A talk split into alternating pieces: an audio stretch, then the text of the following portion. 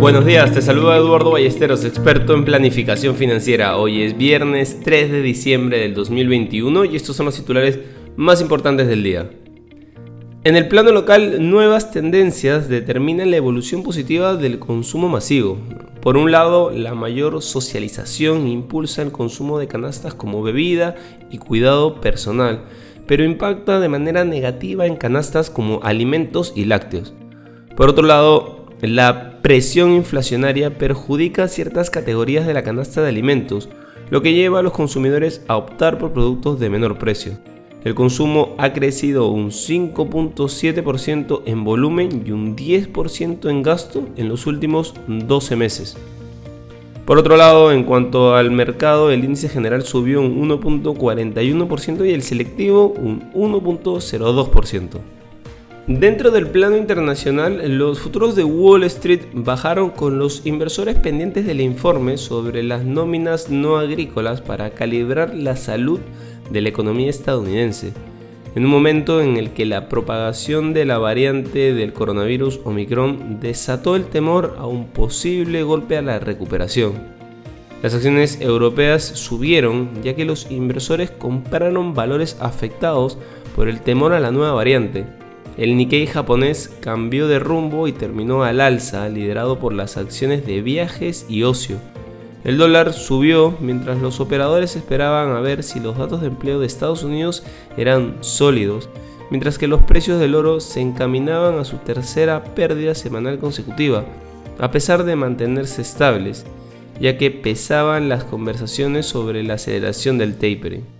El petróleo subió después de que la OPEP dijera que podría revisar su política de aumento de la producción en poco tiempo si la demanda de petróleo se desploma debido a un número creciente de cierres. También está previsto que se publique la lectura de noviembre del PMI no manufacturero. Por otro lado, te cuento que la Comisión Federal de Comercio de Estados Unidos ha presentado una demanda para bloquear la compra de ARM Holding por parte de Nvidia, prevista en 40 mil millones de dólares. Los ADR de SoftBank, propietario de ARM, cayeron un 3.8%. La FTC está buscando bloquear la mayor fusión de chips de semiconductores de la historia para evitar que un conglomerado de chips ahogue el proceso de innovación de las tecnologías de próxima generación, dijo la directora de la Oficina de Competencia de la FTC, Holly Bedova, en un comunicado. Las tecnologías del mañana dependen de la preservación de los mercados de chips competitivos y de vanguardia de hoy. Este acuerdo propuesto distorsionaría los incentivos de ARM en los mercados de chips y permitiría a la empresa combinada socavar injustamente a los rivales de Nvidia. No queremos irnos sin mencionar que Didi Global ha anunciado que planea dejar de cotizar en la bolsa de Nueva York el desliste es considerado una respuesta a las exigencias de los reguladores chinos. La cotización en Nueva York tampoco ha tenido mucho éxito entre los inversores, ya que las acciones han caído más de un 40% desde su debut en junio.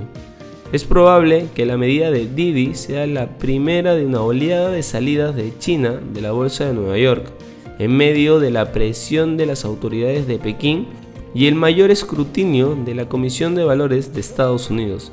Didi ha dicho que tiene previsto presentar una solicitud de cotización en Hong Kong en torno al mes de marzo. Inversiones al día ya gracias a New Row, la forma más inteligente de invertir en el extranjero. Contáctanos. Este es un espacio producido por Mindtech. Te deseamos un feliz viernes.